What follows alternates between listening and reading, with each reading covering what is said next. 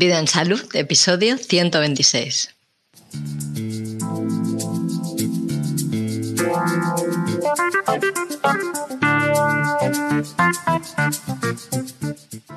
Tu dinero.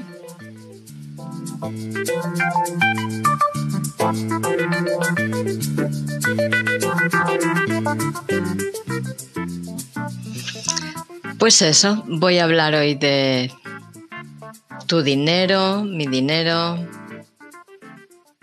de dinero. De lo que me llama la atención sobre lo que está pasando con el dinero que yo voy viendo qué pasa. Tengo ganas de comentarte esto, lo que observo que pasa con el dinero.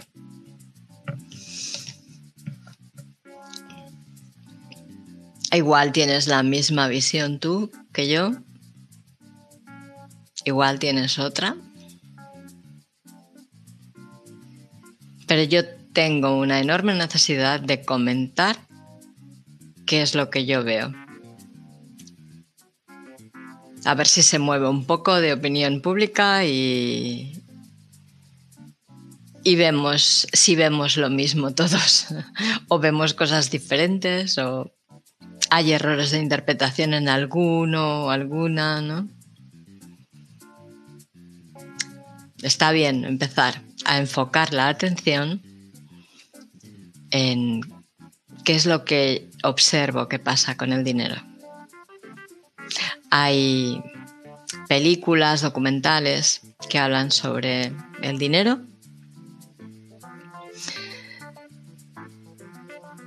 Y bueno, eh, es una información que está bien saber y me ha ayudado también a, ver otra cara, otra posibilidad ¿no? de, esta realidad que, que tenemos ahora.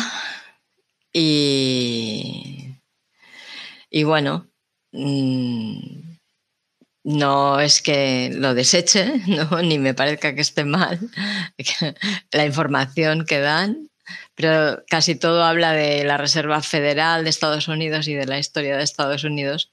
Y yo vivo en España y veo lo que pasa en España, entonces me sirve el ejemplo que ellos ponen para empezar a observar hacia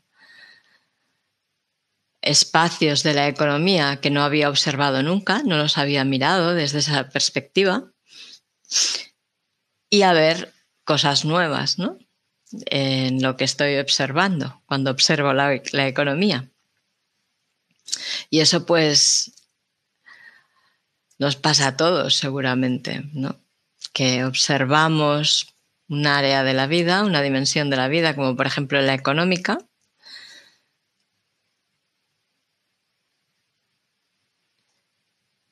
Y según es la información con la que contamos, lo vemos de una manera o lo vemos de otra.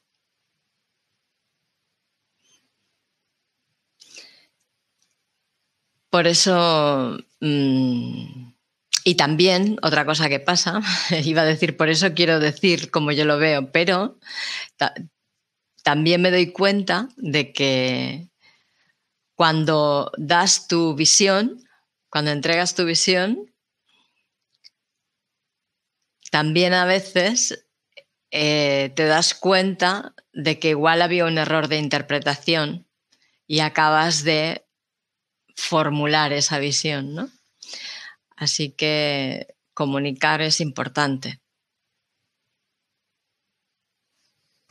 José Luis París dice que es la clave de toda materialización.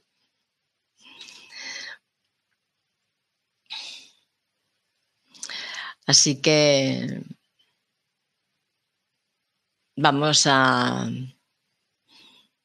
enfocar la atención ahí, en, en el tema del dinero, ¿no? El dinero, todos sabemos que hay que trabajar para conseguirlo.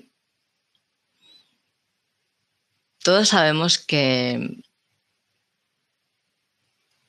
prácticamente, prácticamente todas las necesidades básicas que tenemos que cubrir tienen coste en dinero?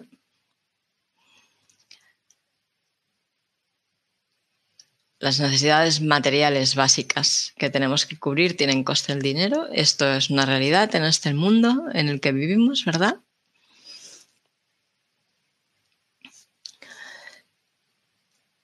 Y que, bueno, eso implica que tienes que tener dinero, ¿no? Tienes que tener dinero y ¿qué es lo que hacemos para tener ese dinero? Normalmente lo que hacemos es trabajar. Trabajar y mayormente trabajar para alguien, ¿no? Para construir algo que, que, es de otra persona y esta otra persona nos alquila, digamos, nuestro tiempo y nuestra capacidad de trabajo, de esfuerzo, nuestros conocimientos, nuestro esfuerzo, nuestra capacidad de esfuerzo, etc. Y, y nosotros le servimos para en, en, su propósito, ¿no? Esto es lo que la mayoría de la gente eh, actualmente hace, ¿no? Luego hay quienes eh, estudian unas oposiciones ahí echándole codos y van a por un cargo de funcionario. ¿No? Es otro propósito en la vida, ¿no? Es como tengo un amigo que es funcionario que decía que había hecho un plan a, a 60 años, ¿no? Que era la edad que se iba a jubilar. Bueno, es otra forma, ¿no? De hacerlo. Y hay quien, pues bueno, quien se envalentona y sale para adelante Mm, con su propio proyecto y a veces es de los que alquila las capacidades y, y el tiempo de otros también, ¿no? Y bueno, más o menos estas son las cosas que hacemos los seres humanos para obtener el dinero que necesitamos, porque las necesidades básicas materiales todas tienen un coste en dinero. Entonces hay que tener dinero, así que hay que hacer cosas para tener dinero. Pero bueno, también hay otra clase de seres que lo que hacen es robar. No trabajan por el dinero, ¿no?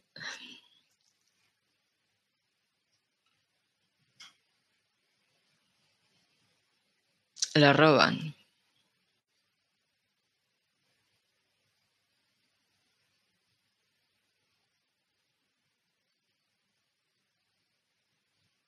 Aquí en España, por lo menos, eso es flag, flagante, fragante, fragante, fragante, flagante. Aquí en España, por lo menos, eso es flagante.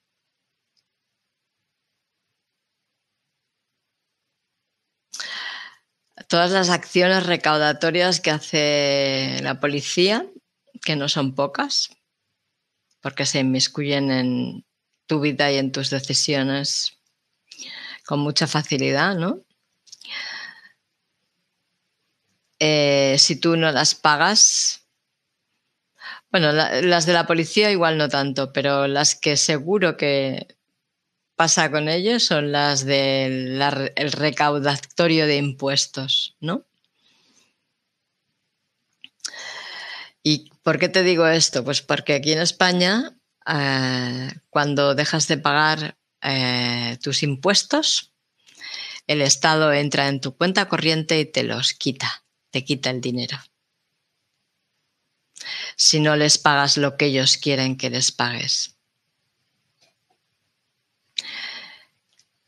Y yo no sé si esto pasaba en la Edad Media, pero esto es lo que dicen que pasaba en la Edad Media, ¿no? Nos dicen que pasaba esto en la Edad Media para que nosotros pensemos que esto ahora estamos mejor que antes, ¿no? Porque antes les quitaban la comida a, a las gentes y ahora te, te vacían la cuenta corriente. Qué diferencia hay, ¿verdad? Pero bueno, esto es vergonzoso. Pero a mí no es lo que me, me parece más fuerte de lo que observo que está pasando con el dinero. Me parece mucho más fuerte estar dándome cuenta que el único dinero real que existe en el mundo lo hemos generado nosotros con nuestro trabajo, con nuestro tiempo de vida.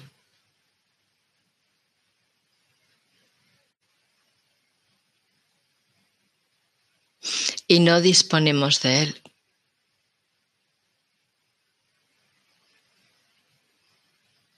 Quien dispone del dinero que nosotros hemos generado, ni siquiera nos tiene en cuenta dentro de sus planes. Somos como muñecos en una maqueta que tienen construida en sus juegos de guerra.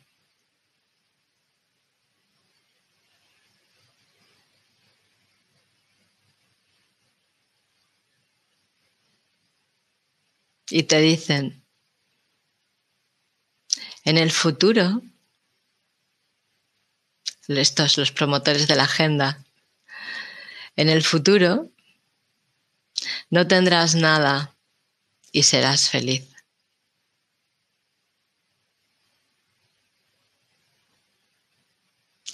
Y esto me parece un juego muy perverso de palabras frente a una realidad aún más perversa. Porque Fíjate, no tendrás nada y serás feliz. No tendrás nada, como si ahora tuvieras algo. Habrás trabajado mucho para poder pagar cosas que no te pertenecen. No son tuyas.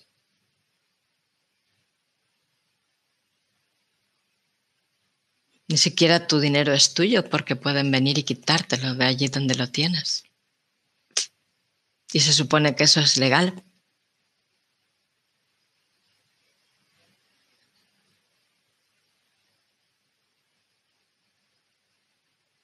Tu casa que has pagado con tanto esfuerzo.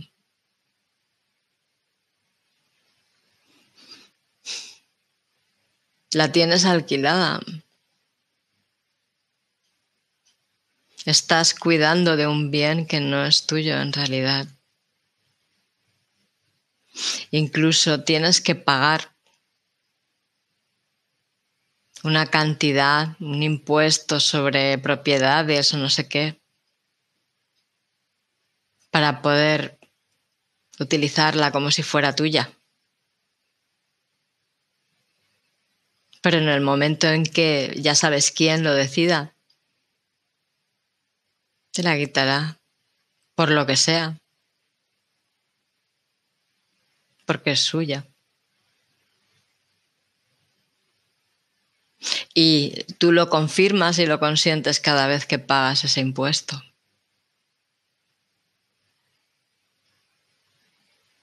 Porque de hecho no somos víctimas. Todo esto es así, pero no somos víctimas en esto. Nosotros estamos consintiendo que sea así. Vamos siguiendo la corriente.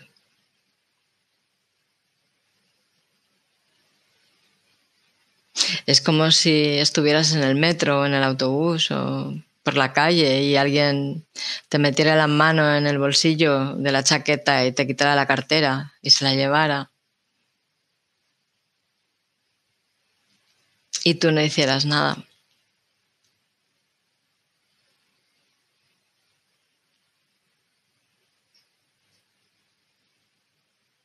O le pusieras facilidades para que te quitara la cartera. Eso es lo que están haciendo.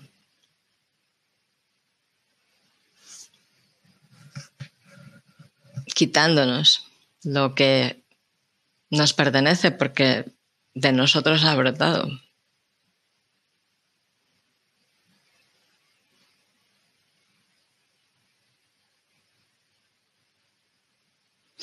No tenemos nada, es todo de ellos.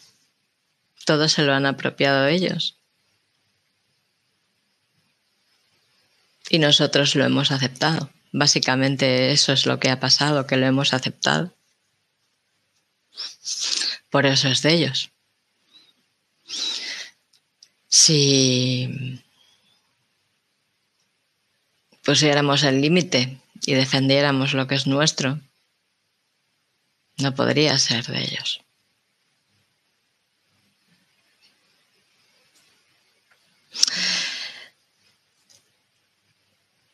Cuando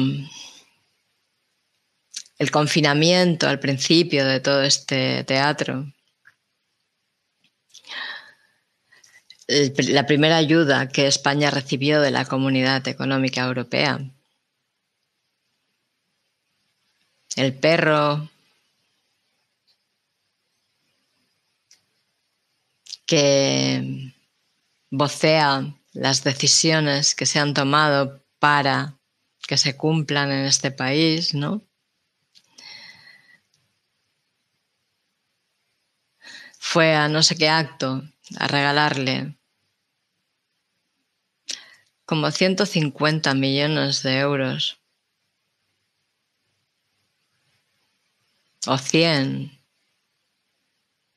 o en varios actos llegaba a 200, algo así. Él hizo dos donativos del dinero que nos había dado la Comunidad Económica Europea para levantar España después de el confinamiento. Se lo dio a Gaby para que hiciera vacunas. No fuera a ser que el hombre más rico del mundo o uno de los hombres más ricos del mundo tuviera que poner dinero de su bolsillo para emprender ese capricho que tenía de vacunar a toda la humanidad.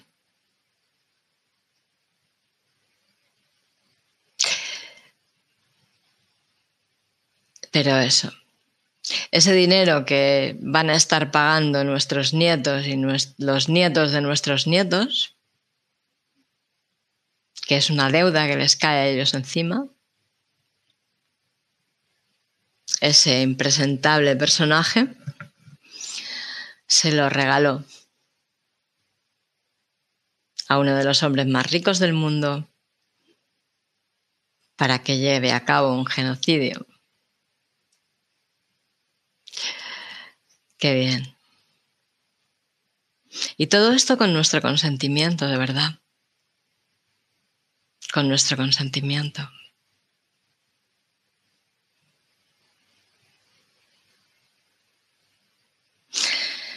Pero bueno, quería también comentar hoy que, ¿te acuerdas? Es que pasan tantas cosas que al final todo queda muy lejos, pero ¿te acuerdas que cuando lo que pasaba en el mundo era lo de Canadá, lo del convoy de la libertad en Canadá? Porque ahora ya ha habido la guerra de Rusia-Ucrania y ya aquello ya no nos acordamos, ¿verdad? Pero yo quiero traer a la memoria eso y recordarte que el presidente del gobierno de Canadá congeló las cuentas de la gente que estaba ayudando a,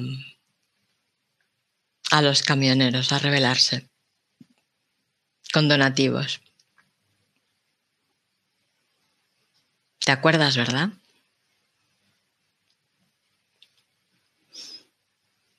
De eso es otra prueba de que en realidad no tenemos nada, porque todo es suyo. Y es otra prueba de que, ah, Claro, tengo que explicarte una pequeña parte que se me había olvidado. Sabes que quienes tenían, aunque quisieron entrar a bloquear las wallets donde la gente guardaba sus criptomonedas, no pudieron.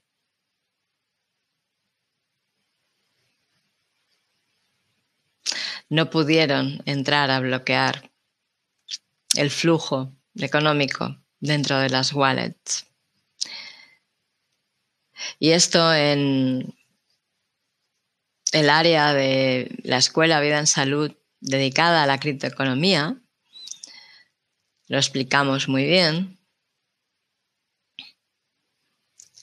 Una wallet no es una cuenta corriente que está depositada en una entidad externa y controlada completamente por esta entidad. Eso sí que no es tuyo. Pero una wallet de criptomonedas, de, activos digitales, es un software cifrado que tiene dos, dos claves, una pública a la que todo el mundo tiene acceso y una privada a la que solo tienes acceso tú. La pública la pueden usar para enviarte dinero, pero con la pública esa wallet no se abre. Hace falta la privada. Y esa es la que tú tienes. Entonces, nunca nadie de fuera va a poder entrar a quitarte nada de ahí. Y ya que te digo esto, también quiero decirte, como también explicamos en ese curso, en esa área en que he tenido el placer, el honor y la alegría de poder interactuar con seres que llevan mucho tiempo estudiando la, economía digital desde cerca y realmente tiene una visión muy clara.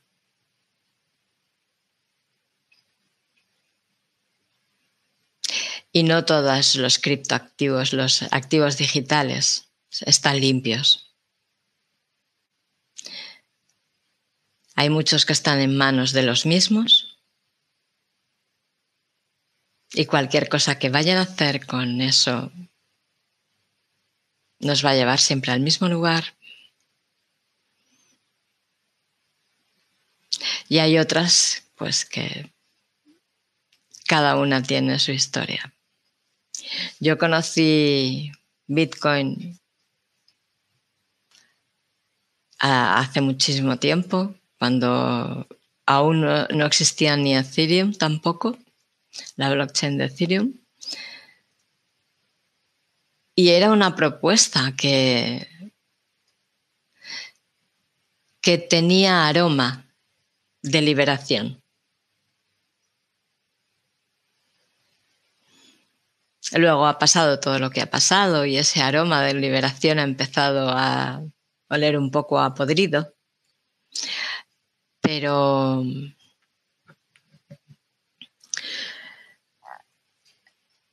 Hay quien con todo y con eso ha decidido seguir apostando y seguir, eh, bueno, aprovechando este momento que tenemos en que hay, esta facilidad de, ganar y perder dinero, porque es como una ruleta, es como un casino realmente. Según en qué momento entres, pues te irá bien, bueno, según en qué momento entres y salgas te irá bien y según en qué momento entres y salgas te irá mal, tendrás ganancias o pérdidas. Hay que estudiarlo mucho y parece ser que si lo estudias mucho y encuentras bien los patrones, pues puedes tener beneficios, pero como yo no tengo paciencia para estas cosas, tengo otras cosas que hacer en la vida, pues apuesto por lo que a mí me parece que es seguro y yo la única, el único cripto, el único activo digital que en el que confío es en Bitcoin SV. Ahora mismo es así. Es el único que se me ha presentado con, con la claridad estructural que huele aún, tiene aroma de liberación, ¿no? Luego también están las, estas monedas libres que las llaman, ¿no? Y bueno, es nosotros hace años les llamábamos a esto, lo llamábamos monedas sociales, pero como la blockchain aún no estaba tan desarrollada, pues no podíamos utilizar la blockchain para compartirlas. Bueno, pues estas monedas libres o monedas sociales son útiles para facilitar los intercambios a nivel local, pero pienso que no sirven para una economía global.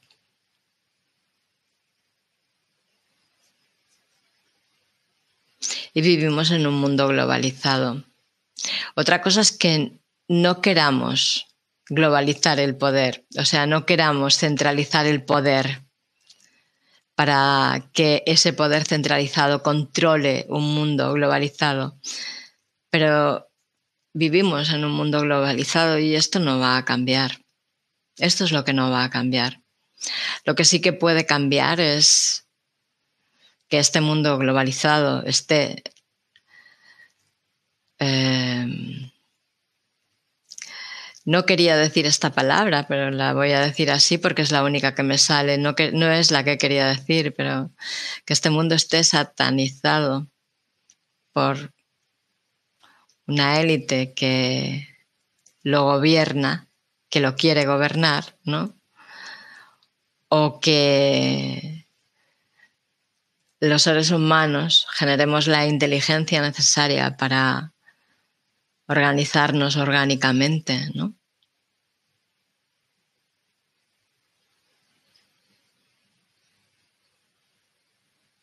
¿Cuál es la realidad que vamos a crear? ¿Nos vamos a someter a, una tiranía? Tiranizado es lo que quería decir. ¿Nos vamos a someter a una tiranía?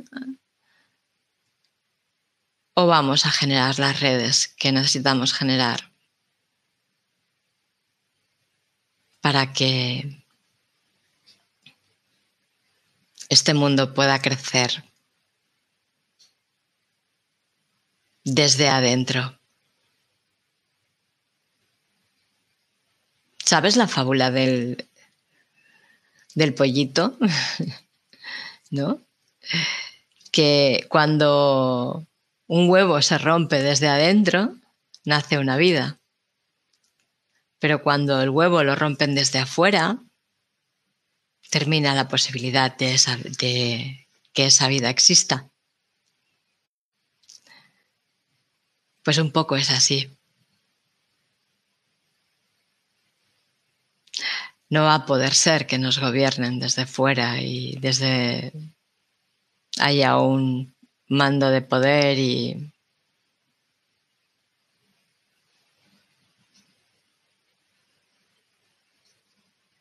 La vida se extinguirá si consentimos eso.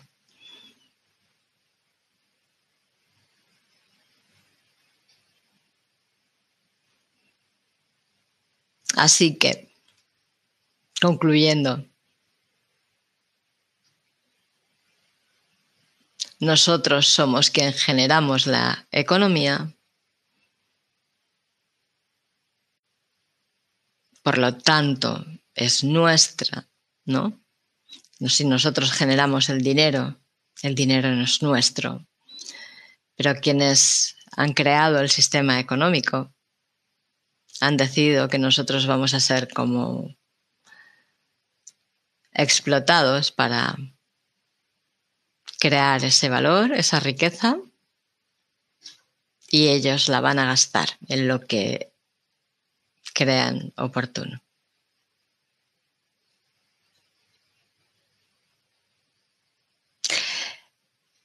y que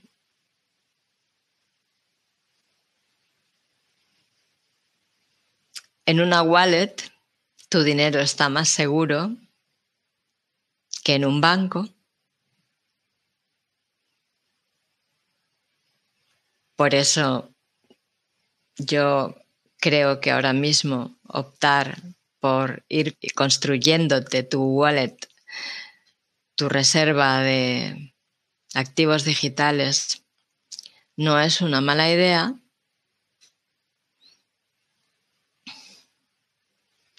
pero yo no me fío de todos los activos digitales que hay. Y el único en que confío es Bitcoin SV. Tú puedes investigar por tu cuenta y decidir en cuál confías también. Pero yo necesito decirte en cuál yo confío. Y si quieres saber por qué, pues puedes entrar en, el área de criptoeconomía de la Escuela Vida en Salud y, y revisar todo el material que hay allí. Y muchas gracias por estar escuchándome. Gracias por participar en los grupos, por estar en la lista en la newsletter, porque cualquier cosa que pasara, por lo menos seguro que mantendríamos el contacto, porque yo los correos los cuido y los mantengo. Eh, gracias por comentar en las publicaciones, aunque ya sé que lo tengo muy dejado esto. Y, y gracias a los compañeros que están aportando sus saberes en la escuela también.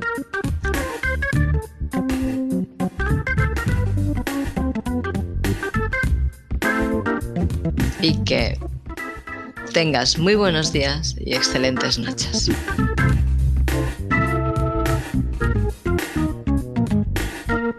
Hasta la próxima.